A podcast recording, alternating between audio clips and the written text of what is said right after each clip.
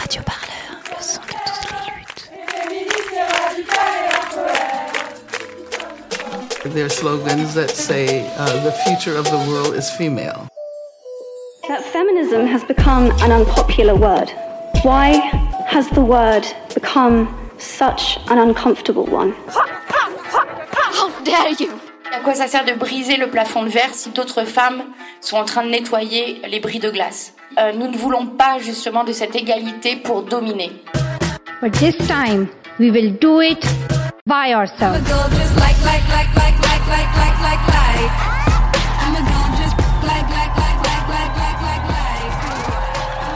comment on se réapproprier des, des tactiques, des stratégies, des actions, des pratiques qui sont reconnues comme viriles, masculines. La faute, c'est elle. Alors comment elle s'est habillée Qu'est-ce qu'elle a fait Qu'est-ce qu'elle a dit Qu'est-ce qu'elle a bu Mais arrêtons, quoi. Et c'est possible de faire autrement, société. Radio Parleur, le son de toutes les luttes. En 2020, les féminismes sont en mouvement, ils bouillonnent. Les actions se multiplient et les stratégies se confrontent. Le mouvement MeToo, lancé en 2007, est posé comme curseur d'un renouveau. Mais quel héritage permet ce nouvel élan? Comment la lutte a-t-elle muté depuis? À quoi ressemble le féminisme nouvelle génération? Quels questionnements le traversent On voudrait se pencher ensemble sur les mots, les gestes, les leçons, les failles, les images que les féminismes revêtent. Le 8 mars, retrouvez-nous en direct sur la place de la République à partir de 16h30 pour une émission spéciale clôturant la série Genre au point. Genre au point, épisode 5. À mon corps défendu. En fait, à partir du moment où on est à l'extérieur de chez nous, on sait qu'il y a des regards euh, hyper sexualisants qui vont se poser sur nous. Nous sommes aujourd'hui en compagnie d'Adèle Bélanger, créatrice du podcast Clitosaure, qui aborde les questions de corps et de sexualité au sein des minorités de genre. Nous allons discuter ensemble des corps des femmes, une partie importante des luttes féministes actuelles. Les corps des femmes aujourd'hui sont scrutés, observés, commentés, agressés, voire tués. La prostitution et son abolition, le travail du sexe et son encadrement, les transidentités, les injonctions à la beauté et à la minceur, la procréation médicalement assistée pour les lesbiennes, bref, autant de débats sur les corps. Euh, pour commencer, on pourrait revenir sur les identités trans. Euh, Peut-on expliquer ce qu'est la transidentité pour commencer? Oui. Euh, alors déjà, juste, je tiens à préciser que moi, je suis pas trans. Je suis une meuf cis. Donc, c'est-à-dire que j'ai été assignée femme à la naissance parce que je suis née avec un, un vagin. Et, et du coup, je me reconnais dans cette identité. Euh, la transidentité, c'est euh, une identité qui est pas cisnormée. C'est-à-dire qu'une personne trans, c'est une personne justement qui est assignée à la naissance euh, à un genre dans lequel elle se reconnaît pas par la suite. Donc ça peut être le fait d'être un mec trans, une meuf, une meuf trans, une personne non binaire euh, ou gender fluide. Voilà. Ok.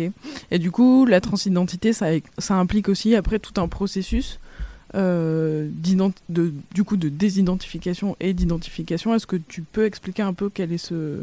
Je sais pas si c'est vraiment ma place de parler de tout ça, mais euh, euh, quel est le processus? Moi, moi je, je, je connais juste ces processus du fait de la documentation et de mes potes trans qui me parlent, elles, plutôt elles, IL, remarque, de, de, bah, de leur transition. Après, ce que, ce que, ce que tu entends par ta question, c'est euh, en fait, on- le genre, c'est une construction sociale. Mm. Et donc, du coup, on s'identifie au genre et euh, on se, les, les personnes trans vont se rendre compte qu'en fait, elles ne- n'appartiennent pas au genre.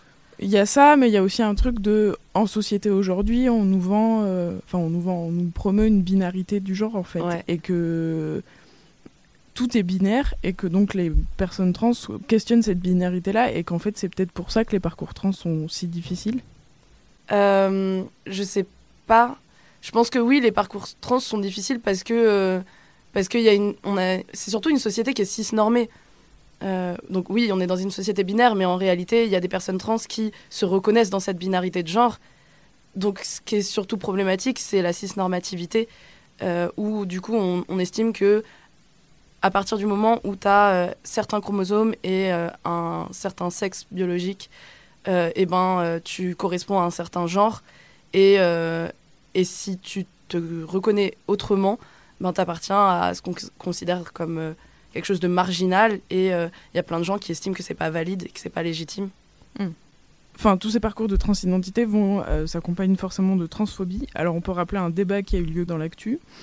Marguerite Stern, ancienne fémène, qui euh, a publié mi-février un fil Twitter rappelant que les femmes sont des femmes parce qu'elles ont une vulve. Et suite à ça, une tribune transphobe a été publiée sur le Huffington Post avant d'être supprimée et republiée par le journal Marianne. Comment expliquer cette transphobie qui existe dans certains milieux féministes? Ben, d'après leurs arguments, euh, cette transphobie existe parce qu'elles ne considèrent pas que euh, le genre, c'est une construction sociale, mais que c'est en fonction d'un sexe qui est biologique. Et donc, elles considèrent que. Elles sont surtout très énervées contre les meufs trans. Euh, elles considèrent que une, une, femme trans, c'est un mec cis qui se déguise.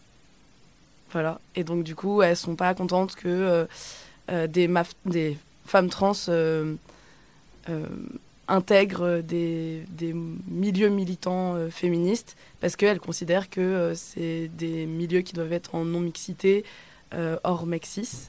Et voilà, et donc elles considèrent que, que les femmes trans sont des mexis. Hmm. Alors un autre débat qui divise les féministes, c'est la prostitution, euh, ce qu'on appelle aussi le travail du sexe. Donc en fait déjà dans les mots il y a euh, des différences. La prostitution est utilisée par les féministes universalistes qui en exigent l'abolition.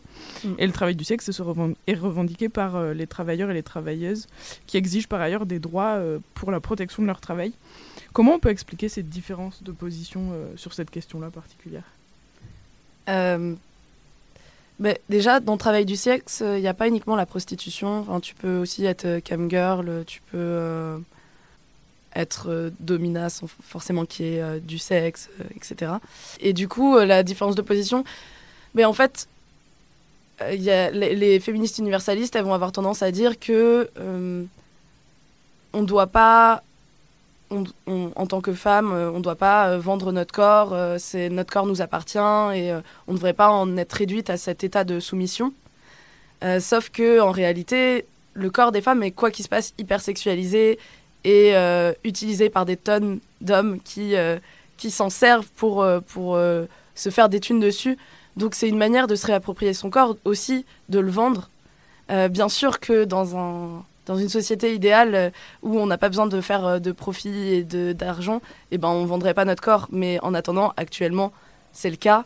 Et peut-être qu'il y a des personnes qui préfèrent euh, vendre leur corps, enfin vendre leur corps, oui, être travailleuse du sexe que être femme de ménage ou travailler à McDo ou tout ce qu'on nous propose aussi parce qu'on est des minorités de genre et qu'on n'a pas un, on a accès à des à des tafs qui sont hyper précaires en plus de ça, la précarisation, il y a la loi sur la pénalisation des clients qui a été votée en 2016 qui a précarisé le travail euh, du sexe au point de mettre en danger celles et ceux qui l'exercent. On peut citer euh, très récemment euh, Jessica Sarmiento, qui est une prostituée trans de 38 ans qui a été fauchée par une voiture il y a quelques jours et qui rappelle le meurtre de Vanessa Campos l'an dernier. Est-ce qu'il est possible de trouver un terrain d'entente féministe sur ces questions-là? Est-ce qu'un jour on va arriver à s'entendre entre abolitionnistes et euh, celles qui défendent le travail du sexe et à trouver une position médiane?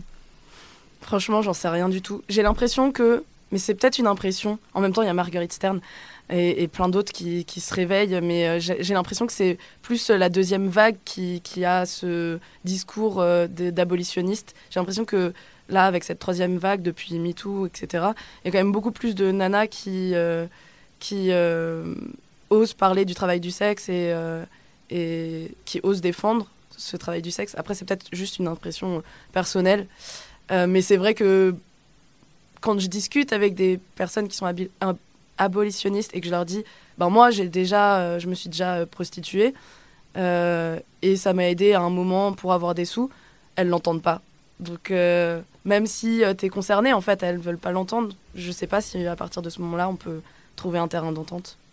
Par ailleurs, le féminisme aujourd'hui euh, se développe particulièrement sur les réseaux sociaux et il cherche à déconstruire les normes physiques. On dénombre de nombreux comptes body positifs de femmes grosses euh, sur Instagram par exemple, et donc des comptes qui poussent ces femmes à défendre leur corps tel qu'il est sans céder aux injonctions à la minceur. En quoi est-il important d'avoir des modèles de morphologie très différents? Euh, je trouve que c'est important parce que euh, ça permet de se sentir bien dans son corps, de s'accepter tel qu'on est. Euh, moi, j'ai été boulimique vomitif pendant 9 ans et, et en fait, je l'ai été pour diverses manières, parce que on, est dans une société où il y a une forte injonction à la minceur, même si ça évolue maintenant, mais il y a une forte injonction à la minceur envers les femmes. Et j'ai eu euh, les modèles féminins dans ma famille qui étaient très minces. Ma mère qui était très mince et qui, euh, quand j'ai commencé à prendre du poids, me répétait régulièrement, oui, il faut que faut que tu arrêtes de manger, etc. Mais il y a aussi tous les modèles qu'on voit euh, à la télé, dans les films et tout. Et là, en ce moment, par exemple, je suis, je suis mise à regarder. comment ça s'appelle? Love is, Love is Blind. Et en fait, en regardant ça, je me suis dit que c'est quand même encore des, des corps de femmes euh, hyper normés. Donc c'est bien, il y a une pseudo-diversité parce qu'il y a euh, deux meufs noires. Mais euh, c'est quand même des corps qui sont hyper normés, hyper fins, avec des, des fesses bombées et des jolis seins et tout. Et là, j'ai commencé à me dire, oh là là, mais je suis quand même pas comme elle. Alors que, enfin, en vrai, je suis quand même dans la norme. Mais j'ai commencé à me comparer et tout. Et je me dis, ça, ça, ça crée vraiment des, des, des complexes énormes. Et ça fait du bien, en fait, de voir euh, d'autres personnes qui montrent d'autres types de corps qui sont beaucoup moins. Qui, en fait, qui sont, qui sont la norme, mais qui sont pas euh, considérés comme la norme parce que pas vendus comme la norme. Euh, pareil, on subit tout plein d'autres injonctions, mais il y a aussi une forte injonction à l'hypersexualisation.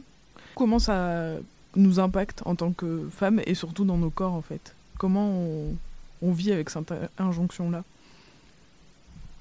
Bah, je pense que on, le vit toutes différemment. Euh, moi, enfin, en tout cas, moi, ça m'impacte euh, au sens où quand je me promène dans la rue, je me pose toujours des questions sur euh, le regard qui est posé sur moi. Si je passe à côté d'une de, de mecs qui sont euh, attablés en, terrasse, ben, je vais me poser la question de euh, est-ce qu'ils sont en train de mater mes fesses à ce moment-là? Quand je suis dans le métro et que je suis en train de monter les escaliers, je me demande s'il y a des mecs derrière moi, est-ce qu'ils sont en train de mater mes fesses? Euh, En fait, on, à partir du moment où on est à l'extérieur de chez nous, on sait qu'il y a des regards hyper sexualisants qui vont se poser sur nous. Et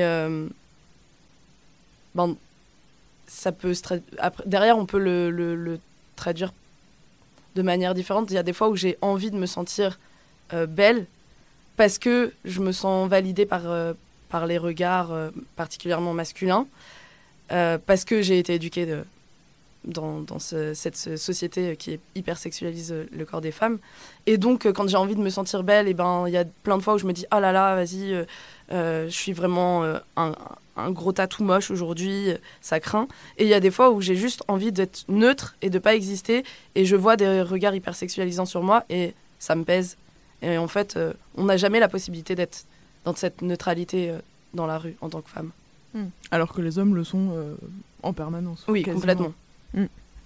Mais ce qui est aussi un problème aussi, enfin, ce qui est un problème, euh, je suis pas d'accord avec tout ce que dit euh, Maya Mazorette, mais elle le souligne quand même pas mal dans, la deuxième partie de l'épisode euh, des couilles sur la table, où elle dit que c'est hyper dommage que les mecs, eux, ne puissent pas avoir accès à cette sexiness auquel, euh, à laquelle les femmes ont accès. Et je trouve que c'est vrai, c'est dommage que un corps d'homme ne puisse pas être sexy. C'est pareil, j'avais discuté avec une nana qui s'appelle Missungi, bordel, euh, qui m'avait expliqué qu'elle, elle avait fait euh, son mémoire sur euh, le porno et sur la façon dont sont représentés les hommes dans le porno. Et elle explique que il n'y a jamais de sensualité chez les hommes. On recherche toujours la performance, mais on ne peut jamais voir tout ce qui est érotisé autour de l'homme. En fait, il n'y a pas d'érotisation de, des hommes. Mais pareil, le, enfin là, comme t'en parles, le porno, c'est aussi un moyen d'hypersexualiser la femme euh, par rapport à l'homme, en fait, et de- d'en montrer une image qui correspond pas du tout à la réalité. Ça aussi, ça Ouais. peut impacter la sexualité des enfants, des enfants. Et, et des adultes et de des tout le monde en en fait. fait. Ouais. Ouais. complètement. Ouais, c'est une image euh, assez trash en fait des femmes. Enfin, moi, je me suis jamais reconnue dans, dans les pornos mainstream. J'en ai très peu regardé. Je sais qu'il y a des fois où je me suis forcée pour me dire ok, il faut que je sois excitée par euh, ce type de contenu, mais en fait, j'y arrive pas parce que le regard qui est porté, c'est le regard masculin, c'est le male gaze, où euh, vraiment tout, tout, tout, ce qui est euh, la manière dont les caméras sont posées, c'est euh, pareil pour les hommes, pour on va et puis même les corps des femmes en fait, les, les hommes ont la possibilité d'être moches, mais les femmes non, en considérant les stéréotypes de beauté de la société pour euh, contrer un peu ce rapport à la sexualité compliqué euh, véhiculé par le porno, il y a plein de comptes Instagram et de podcasts qui euh, abordent ces questions de plaisir, de consentement. pourquoi parler de sexualité c'est plus facile aujourd'hui Pourquoi c'est aussi important de proposer une éducation à la sexualité un peu décalée? Eh ben, je sais pas pourquoi c'est plus facile. Déjà, c'est vrai que c'est pas mal qu'il y ait cette explosion du podcast. Et peut-être que c'est plus facile aussi grâce aux réseaux sociaux où on a plus la possibilité de s'exprimer librement. Moi, ce qui m'a éduqué à la sexualité, c'est euh, les radios libres euh, de, sur, euh, sur les radios, enfin, la radio libre de D-Fool mm. sur Skyrock. Mais c'est vrai que même si c'est une radio libre, entre guillemets, c'était une majorité de mecs, il y avait une seule meuf, et c'était quand même hyper phallocentré et, et, sexiste, même si c'est vrai que ça parlait de sexe sans complexe, mais ça restait beaucoup tourné euh, autour des hommes. Et je pense que ce qu'il y a de bien avec euh, les blogs, avec euh, les réseaux sociaux et avec les podcasts maintenant, c'est que d'autres personnes peuvent s'emparer de ce sujet-là et des personnes à qui on ne donnait pas la parole initialement. Parce que, bah, quand même, de base, c'est plus des mecs cis blancs qui, et hétéros qui occupent des places euh, à haute responsabilité dans les journaux, les médias, euh, les, radios, etc. Cette progression des questions de sexualité s'accompagne aussi euh, un peu d'une réappropriation du plaisir féminin, notamment par le clitoris qui a été très représenté, c'est-à-dire que on l'a vu lors du 8 mars l'an dernier, des affiches avec des clitoris, un schéma d'un clitoris qui a été inséré dans un manuel au lycée. Est-ce que c'est une lutte féministe importante à mener ça? Euh, le fait qu'on visibilise euh, le clitoris. et du coup le plaisir féminin. Ah bah oui. oui.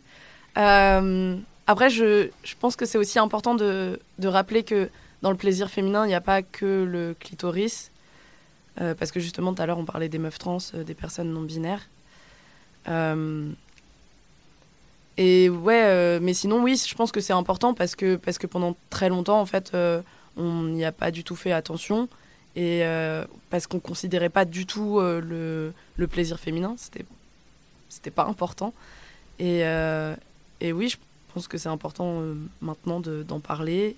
Et enfin, je sais pas pour toi, mais moi, quand j'étais plus jeune, je savais pas ce que c'était la cyprine, je savais pas ce que c'était le clitoris, et je me posais pas du tout la question de mon plaisir. Et en fait, pendant très longtemps, mais même encore maintenant, j'ai accepté des pratiques euh, douloureuses parce que je me disais ah bah il faut bien faire ça quand même euh, pour faire plaisir à l'autre et ça craint.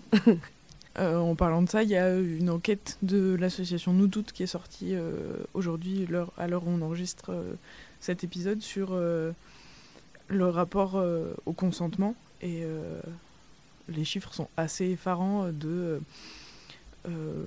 plus d'une femme sur deux ont eu des rapports euh, non consentis ou non désirés. Euh, ça, ça, t'évoque quoi ce genre de chiffres euh, Ça me choque pas du tout. J'y ai répondu d'ailleurs à cette enquête, mais ça me choque pas du tout parce que parce qu'en fait en en me conscientisant et ouais en me conscientisant je me suis rendu compte du nombre de de rapports que j'avais eus qui étaient non consentis. Parce qu'en fait, on a toujours tendance à considérer le viol comme étant euh, une agression euh, très violente dans une rue par un inconnu.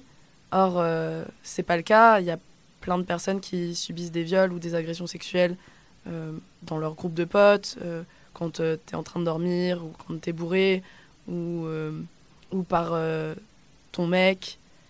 Euh, qui, euh, te, euh, Te demande lourdement allez, viens, on fait du sexe, et au bout d'un moment, tu finis par céder.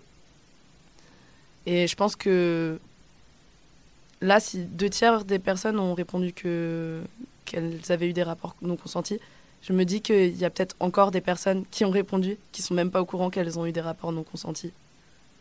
Pour autant, parce que je pense que vraiment c'est un long processus de se rendre compte qu'on a eu un rapport non consenti. Parce qu'on est tellement dans une société où la culture du viol est, omniprésente et on culpabilise tellement les victimes que. Et en plus, c'est violent en fait de se rendre compte qu'on a subi un viol. Donc, du coup, il y a plein de fois où on a ces, œillères, on a ces œillères-là et on finit par ne pas voir qu'on a eu euh, ce type de rapport. Hmm. Et alors, quelles seraient les conditions pour obtenir un consentement euh, clair, euh, éclairé bah déjà demander. Enfin moi pour moi c'est un peu la base genre est-ce que est-ce que tu veux qu'on fasse du sexe? Est-ce que tu veux que est-ce que tu es OK je t'embrasse etc. Et moi j'ai subi deux viols sous alcool et j'avais des j'ai eu des trous noirs en fait, je me souviens pas du tout de ce qui s'est passé.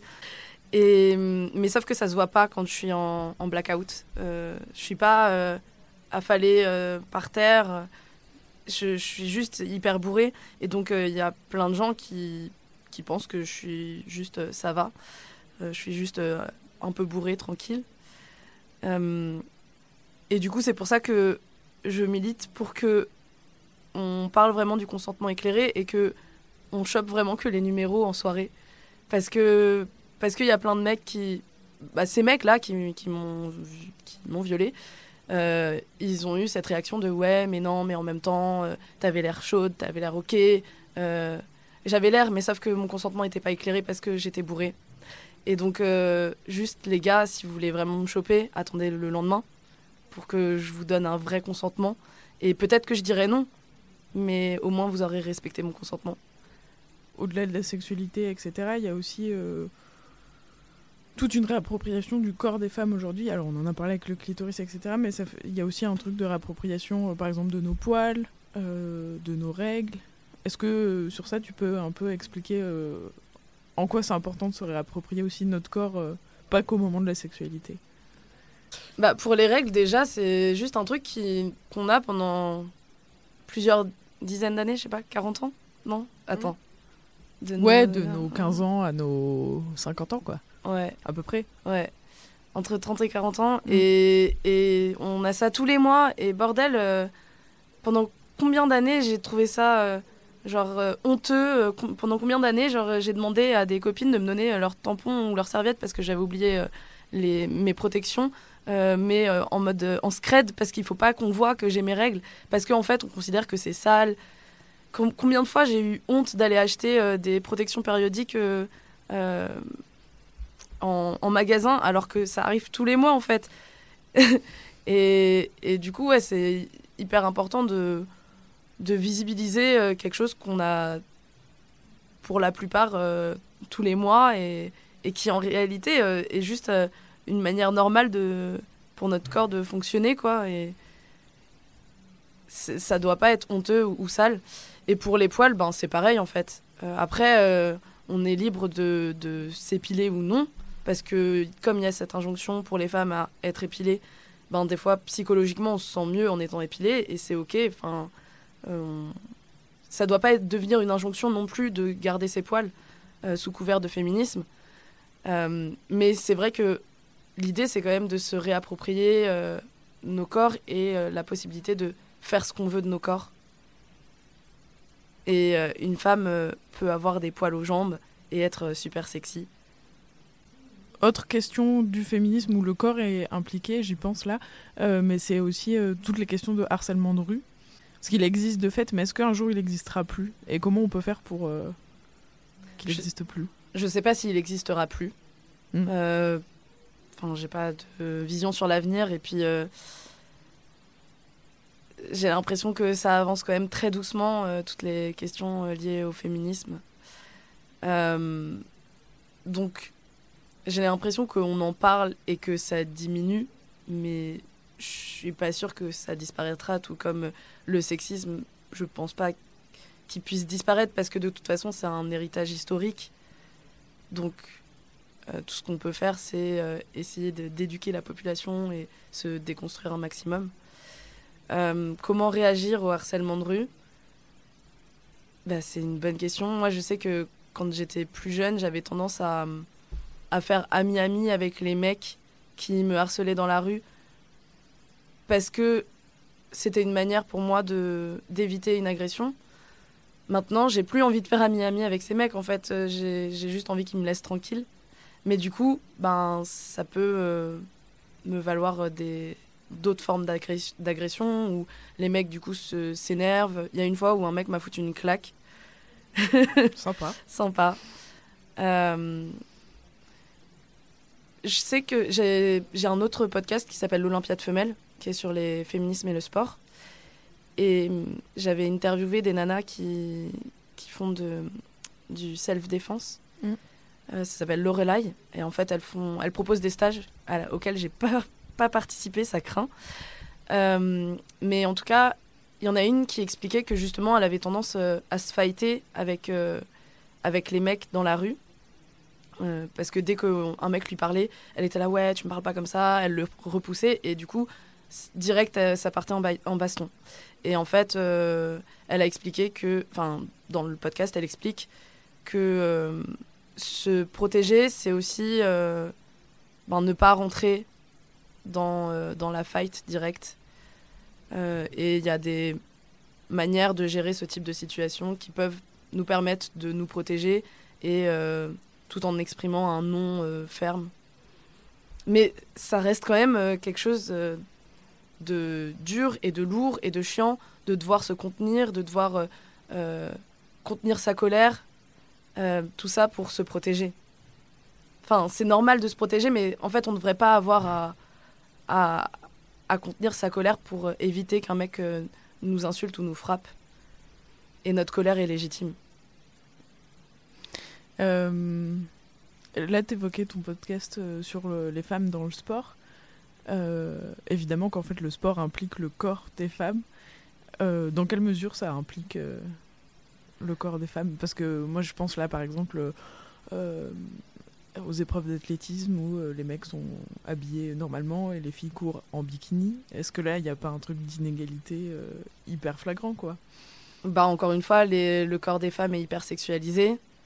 Il y a aussi, pour en revenir à la transidentité dont on parlait tout à l'heure, le fait que une meuf trans euh, subit euh, une double oppression, puisqu'elle subit le sexisme et la transphobie, et que pour en revenir à ces euh, fameuses TERF, ces fameuses transphobes qui, qui refusent l'existence même d'une personne trans, estiment que une femme trans ne peut pas concourir du côté des femmes parce que parce qu'elle va avoir des, des aptitudes physiques plus plus performante, plus, plus importante.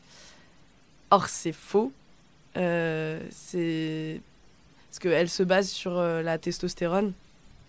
Or, euh, quand tu es dans un processus de, de transition médicale, ton taux de, testostérone baisse énormément. Et en fait, je pense que la plupart des meufs cis ont un taux de testostérone plus élevé que les meufs trans en réalité.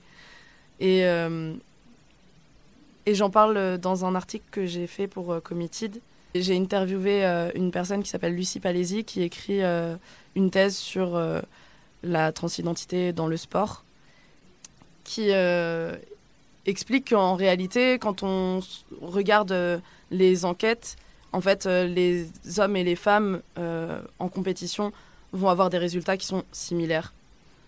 Donc, il n'y a pas en réalité euh, de réelles différences de performance entre les mecs et les meufs, contrairement à ce qu'on nous fait croire depuis qu'on est enfant. Mais après, enfin, le corps dans le sport, euh, c'est tellement, tellement de choses. Euh, c'est aussi ben, cette injonction à la minceur, justement, qui revient. Le fait que beaucoup de, de femmes font du sport pour, pour maigrir, pour, pour s'affiner. Le fait aussi que beaucoup de personnes grosses n'osent pas faire du sport parce qu'elles subissent de la grossophobie. Euh, dans le sport. Et c'est un cercle vicieux parce qu'on leur demande de faire du sport et quand elles se mettent à faire du sport, ben, elles subissent la grossophobie. On leur dit non, mais t'as rien à faire ici. Euh, en vrai, le corps dans le sport, c'est c'est tellement illimité, tellement vaste comme sujet. Quand même, dans le sport, il y a donc euh, des différences euh, hommes-femmes de performance et tout. Mais mm, du coup, il y a aussi un truc euh, dans le sport de non-mixité. C'est-à-dire qu'on fait des épreuves entre femmes et des épreuves entre hommes. Est-ce qu'on pourrait imaginer des épreuves euh, mixtes dans toutes les catégories, en fait? Est-ce que ça, pourrait être un moyen de combattre euh, le sexisme, tout ça? Ben moi, je trouve que ce serait intéressant, oui, de proposer des épreuves mixtes, des entraînements mixtes, et de proposer aussi du non mixte. Par exemple, moi, je fais du roller derby. C'est grâce au roller derby que j'ai découvert euh, la non mixité. Avant, j'étais vraiment euh, la nana qui disait non, mais c'est trop important de, de créer des espaces mixtes, d'intégrer les mecs à nos luttes, parce que si on veut l'égalité, il faut euh, la mixité. Et en fait, j'ai découvert le roller, j'ai découvert le roller derby et je me suis rendu compte à quel point la non mixité était importante. Et c'est pas pas forcément important pour lutter, mais c'est important pour se protéger et se sentir bien. Et en fait, c'est des espaces où t'es pas obligé de justifier tout ce que tu dis et tout ce que tu as vécu. Tu parles avec des personnes qui sont concernées et donc qui comprennent directement ce que tu dis. Et, et ça fait du bien. C'est euh, c'est apaisant. Donc les espaces en non-mixité dans le sport sont quand même hyper importants. Mais c'est vrai que ce serait bien aussi de d'ouvrir des, compétitions mixtes pour montrer que ben, les meufs, euh, elles sont aussi douées que les mecs. Ouais, et puis aussi, là c'est ressorti très récemment, mais euh, tout le monde du sport, et notamment du sport de compétition, où il y a eu des relations euh, non consenties entre des entraîneurs et leurs athlètes. Et, euh, Leurs Ouais, c'est ça, c'est leurs athlètes, et Ouais. du coup... euh, Mais c'est rien que ça, c'est euh, au niveau du langage. Il y a beaucoup de, de coachs qui vont dire mes filles, mes joueuses. Non, mais en fait, on, on t'appartient pas, gars. Et ouais, là, c'est pareil, c'est genre leurs, leurs athlètes, on va. C'est. euh, comment dire Je remets pas du tout en question Ah non, non. com- la façon dont tu parles. C'est juste que c'est tellement commun d'entendre ça qu'on l'a intégré, quoi. Mm. Et, et ouais, c'est tellement leurs athlètes qu'ils finissent par euh, violer les meufs. Ouais, donc il y a aussi un truc de non-mixité dans le sport, mais il faudrait de la non-mixité totale, c'est-à-dire que les entraîneurs devraient être euh, des entraîneuses et euh, réfléchir à toutes les structures de domination qui existent euh, au sein du sport, quoi. Complètement. Ouais, parce qu'en fait, il y a aussi beaucoup d'espace en non-mixité parce que, je sais pas, tu fais du volet, tu fais du basket, t'es euh, un collectif euh, de meufs, mais euh, tu vas avoir le président, euh, le trésorier qui sont des mecs et euh, les coachs qui sont des mecs. quoi. Et l'inverse se voit pas beaucoup. La- des meufs qui coachent des, des équipes de mecs, ça se voit beaucoup moins. Euh, ouais. En tennis, il y avait il y a Amélie Mauresmo qui a coaché euh, des, les mecs de l'équipe de France de Mm. tennis. Mais pareil, du coup, on en a parlé parce que c'était inhabituel et que ça sortait de la norme et tout ça. J'aimerais bien qu'on revienne sur de l'actu euh, très très très récente. Ok. Euh, la tribune publiée par euh, Virginie Despentes hier, donc le lundi euh, 2 mars, suite à l'attribution du César du meilleur réalisateur à Roman Polanski, est indéniablement aussi sur les corps des femmes. Celui d'Adèle Haenel, en colère, ceux des dominés, oppressés par les puissants. Dans quelle mesure le féminisme libère le corps des femmes? Dans la mesure où le féminisme euh, lutte pour l'émancipation des minorités de genre et donc euh, pour l'émancipation aussi de leur corps. J'ai lu la tribune et euh, c'est une amie. En fait, moi j'étais en, championnat de France là ce week-end, donc j'ai pas. J'ai suivi l'actu vraiment en rentrant chez moi le dimanche soir et le, lundi matin. Et c'est une copine qui m'a dit Ouais, j'ai lu la tribune de Virginie Despentes et ça m'a fait du bien. Et en fait, moi, je l'ai lu et ça m'a pas fait du bien. Euh, je- J'adore les mots de Virginie Despentes, mais c'est juste que je me suis dit, j'en peux plus, j'en peux plus, ça me fatigue. Et euh, ça me fatigue parce que, parce que j'ai l'impression qu'on lutte énormément contre cette culture du viol et, et contre la pédophilie. Et, euh, et en fait, bah, on accepte toujours que ça existe et, moi, quand j'étais petite, du coup, euh, j'ai euh, j'ai subi euh, une agression sexuelle. Et, et quand c'est sorti, quand j'en ai parlé à ma sœur qui en a parlé à la personne qui m'avait fait subir ça. Et en fait, on m'a tout de suite traité de folle. On m'a dit que j'allais être envoyée en hôpital psy. Mais parce qu'en en fait, c'est un peu comme euh, le viol avec la zone grise où euh, on considère que euh, ben il y a, une zone grise quand la meuf elle a dit oui mais qu'elle était bourrée ou quand elle dormait et tout. Ben, par rapport à la pédophilie, il y a aussi cette zone grise de en fait il y a pédophilie si c'est un truc ré- récurrent avec avec pénétration etc. Par un adulte qui dit c'était mon petit secret. Mais quand euh, il s'agit euh, de quelque chose de plus sournois, comme ce qu'a vécu Adèle Haenel, où elle parle de harcèlement sexuel et d'agression sexuelle, ben là on va considérer que c'est encore de la zone grise et, et que c'est pas si grave. Et hum, nominer euh, 12 fois le film de Polanski et, euh, lui donner un César, c'est valider totalement ce type de comportement et euh, c'est cracher à la gueule des victimes. Et, et ça aide pas parce que il y a aussi des, des personnes pédocriminelles qui euh, se cachent derrière cette euh, impunité et qui se disent Oh, mais c'était pas si grave ce que j'ai fait. Et, et en fait, si, c'est hyper grave parce que ça a un impact énorme sur nos vies. Moi, je, je passe. J'ai pas une seule journée où je pense pas à ce que j'ai subi.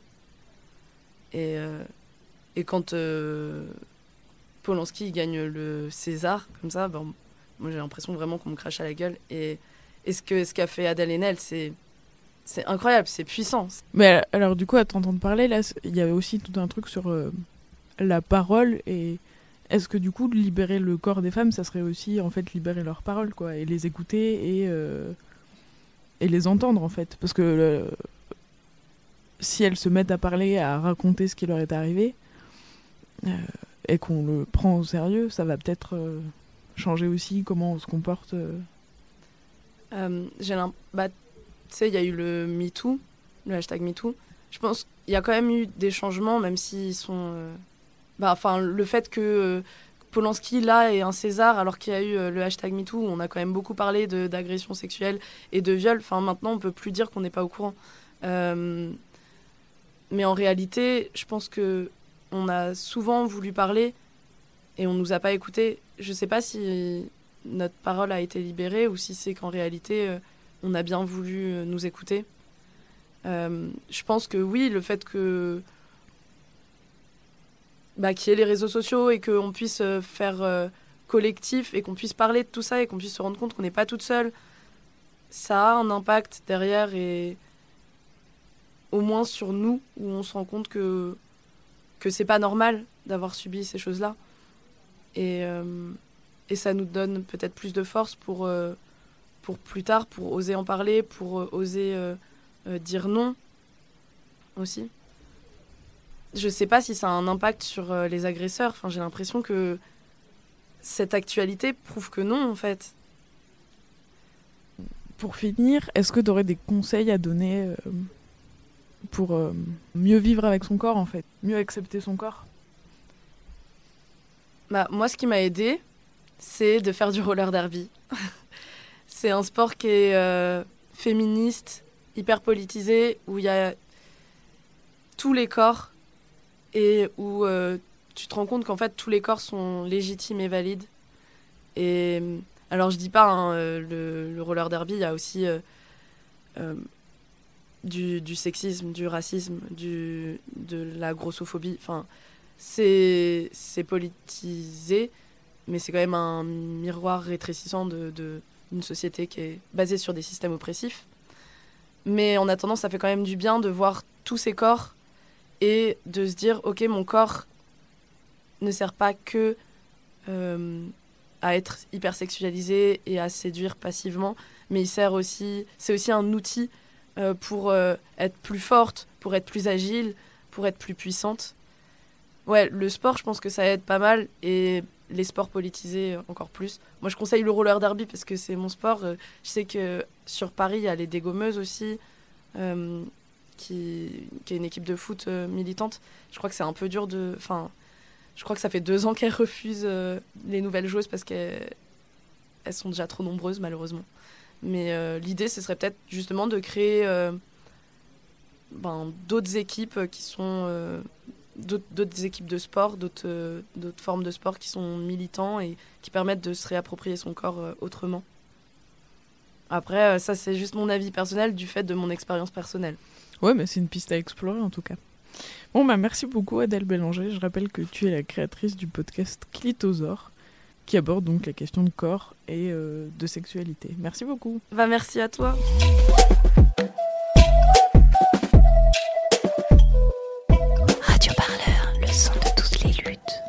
Écoutez-nous sur Radio